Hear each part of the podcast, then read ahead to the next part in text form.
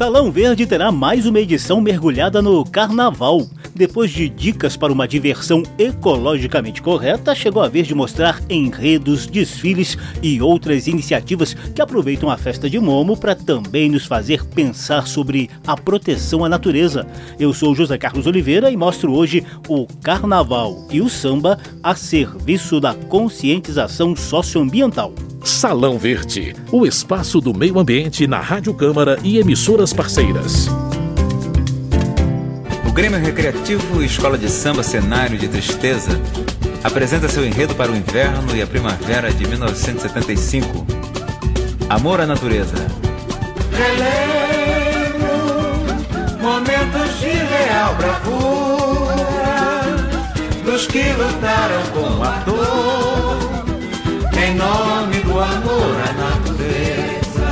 De uma forma ou de outra, a natureza sempre fez parte do imaginário dos nossos poetas e cronistas do samba. Antigamente, era uma visão mais contemplativa, enaltecendo o encanto com a lua, o sol, as estrelas, os rios e as florestas. Vai sorrir a natureza, despertando toda a sua beleza. Oh, que riqueza faz sorrir. Mestre Manassé, baluarte da Portela, é o autor desses versos em louvor à natureza que você está ouvindo aí ao fundo. A velha guarda do Império Serrano também já cantou O Poeta e a Natureza, dos mestres imperianos Osório Lima e Mano Décio da Viola.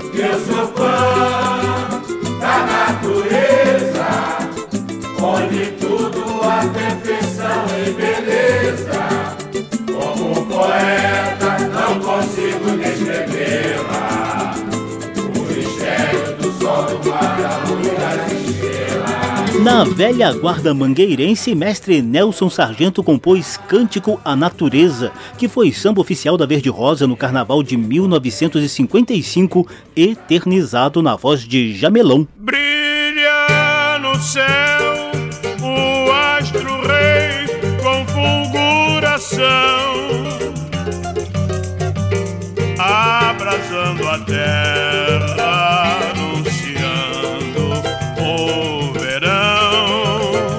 passar do tempo, começaram a surgir pequenos alertas sobre os impactos negativos de algumas ações humanas sobre esses mesmos bens naturais.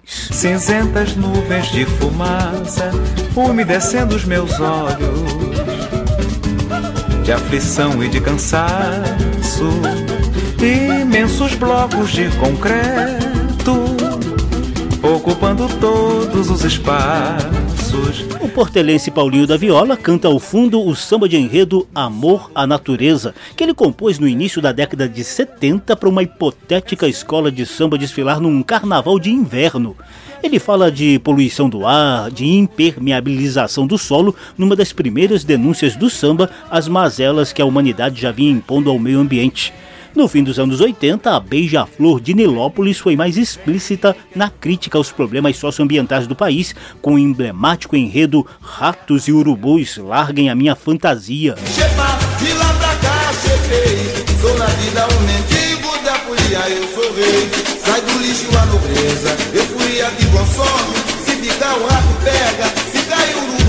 Esse enredo do carnavalesco Joãozinho 30 foi alvo de muita polêmica no carnaval de 1989 da Marquês de Sapucaí.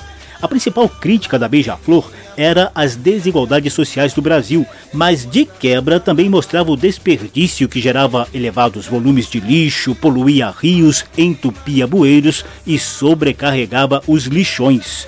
Em 2008, a X9 paulistana abordou as mudanças climáticas com o enredo O povo da Terra está abusando. O aquecimento global vem aí. Na festa do carnaval, fazendo um alerta geral para o planeta não aquecer. Nossas florestas, nosso pulmão, destruição pra quê? Alterações que transformaram nosso clima, causando tantas consequências à nossa. E assim, ao longo das últimas décadas, quase sempre tem uma grande escola de samba do Rio de Janeiro de São Paulo que inclui uma temática socioambiental em seus enredos oficiais. O caos climático e a sucessão de eventos extremos de enchentes, secas e vendavais reforçaram em alguns sambistas o desejo de usar a arte como instrumento de conscientização ambiental. Em 2024, por exemplo, os acadêmicos do Salgueiro colocaram o dedo nas nossas feridas históricas ao denunciar a situação do povo Yanomami, vítima de tragédia humanitária dentro de suas terras indígenas invadidas por garimpeiros e outros exploradores de riquezas naturais. Tirania na baté, militando por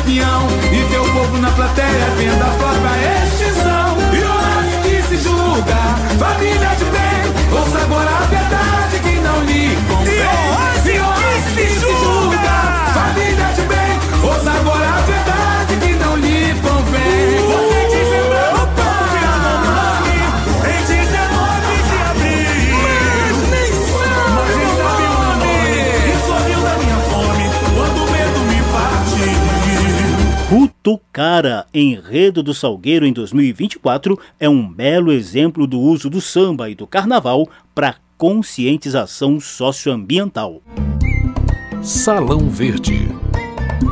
A gente vai continuar mostrando enredos carnavalescos com temática socioambiental ao longo do programa de hoje.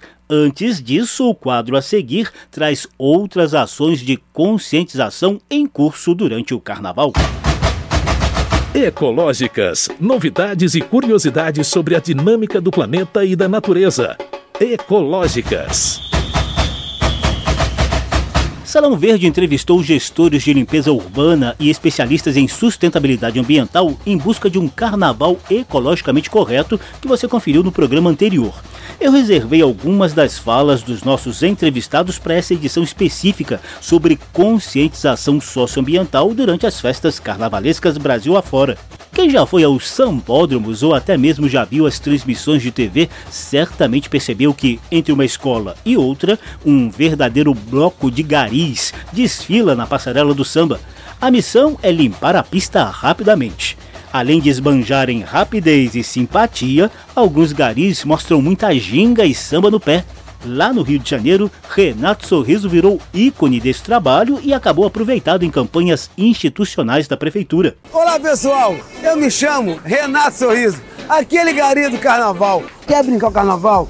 Não faça xixi no chão, não jogue lixo no chão e não é não. A gente conversou sobre isso com o presidente da Conlurb, a companhia de limpeza urbana da cidade do Rio de Janeiro. Flávio Lopes dá muita relevância a esse trabalho de conscientização feito pelos próprios garis. A gente incentiva porque essa exaltação da figura do gari, ela é uma forma de conscientização da população, principalmente das crianças. O próprio Renato Sorriso, que é uma figura icônica né, no carnaval, uhum. mas a gente utiliza muito ele, a imagem dele, junto com grupos que a gente tem dentro de casa, que fazem trabalho nas escolas municipais de conscientização das crianças.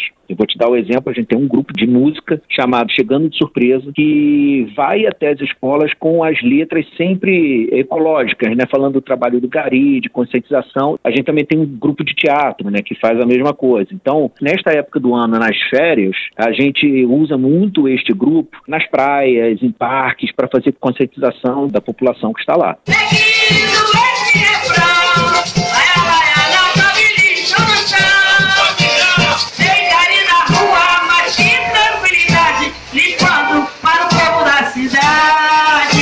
Aí está um trechinho de uma das apresentações do grupo Conlurb chegando de surpresa, que com muito samba faz trabalho de conscientização ambiental junto a moradores e turistas para despertar foliões conscientes. O presidente da Conlurb, Flávio Lopes, tem mais alguns toques a dar no folião. Quanto mais a população ajudar fazendo o descarte no local correto, mais a gente continua tendo uma festa sem problemas na Sapucaí. Se a gente não faz a limpeza, pode vir um mestre de sala, porte bandeira, pisar em alguma coisa, escorregar e cair. Então, tentar evitar a utilização de vidro. Essa conscientização do resíduo, que a gente pensa muito pouco na hora que está se divertindo, é muito importante para a cidade e para a gente. Não custa nada refletir o mal que sempre vai causar, jogando lixo por aí.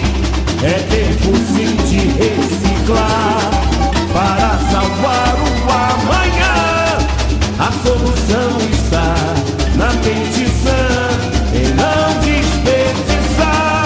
Salão Verde, o meio ambiente nos podcasts e nas ondas do rádio. Depende só de nós o equilíbrio ambiental, responsabilidade social. Salão Verde mostra o universo carnavalesco engajado na conscientização socioambiental. Ao fundo você ouve mais um trecho de O Povo da Terra tá abusando. O aquecimento global vem aí. Samba de enredo da X9 paulistana, que escancarou os problemas em torno das mudanças climáticas no carnaval de 2008. E quando a gente fala em conscientização socioambiental, não se pode esquecer jamais do trabalho de campo feito por verdadeiros heróis do país. O samba não esqueceu deles nem da violência da qual eles foram vítimas. Chico Mendes, o arauto da natureza, foi um enredo da escola de samba Lins Imperial no Carnaval Carioca de 1991. Terra rica em frutos pesca, foi o mensageiro em defesa da floresta. Invasores,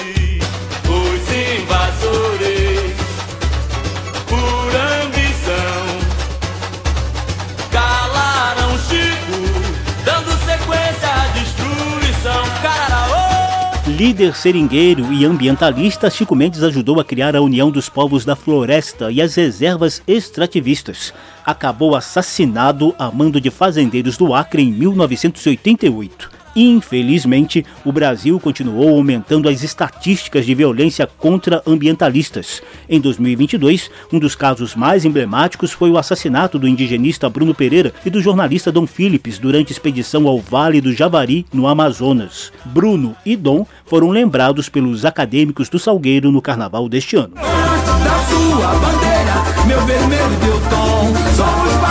Da sua bandeira, meu vermelho deu tom. Somos parte que bate, feito pro unidom. Copenhague pela terra, nessa guerra sem sucesso. Não queremos sua ordem nem o seu progresso.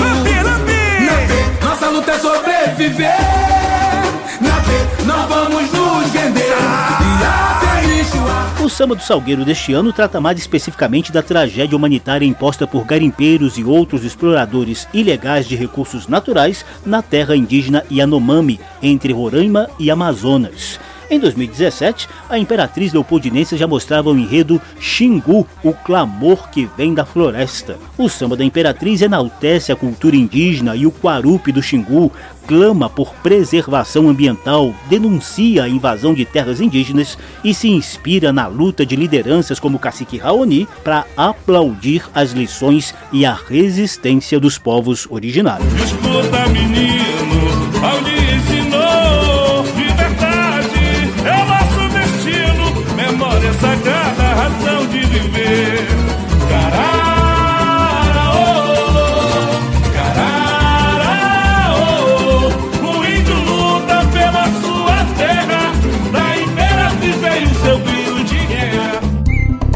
Salão Verde. E a natureza, com seu cenário multicor, refloresce novamente com todo o seu esplendor. Ao fundo, a gente relembra o samba do Salgueiro de 79, Reino Encantado da Mãe Natureza contra o Reino do Mal.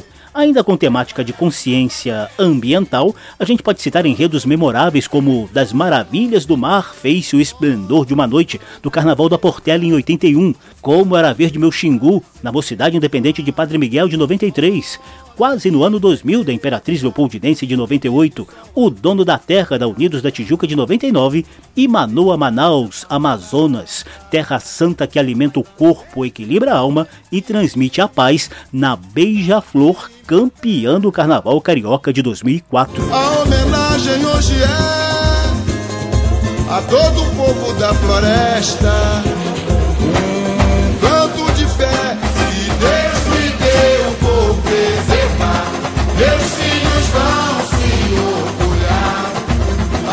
Amazônia é Brasil, Salão Verde mostrou o samba e o carnaval como instrumentos de conscientização socioambiental. O programa teve produção de Lucélia Cristina, edição e apresentação de José Carlos Oliveira. Se você quiser ouvir de novo essa e as edições anteriores, basta visitar a página da Rádio Câmara na internet e procurar por Salão Verde. Tá tudo disponível também em podcast. Obrigadíssimo pela atenção. Tchau. Salão Verde, o espaço do meio ambiente na Rádio Câmara e emissoras parceiras. Pra natureza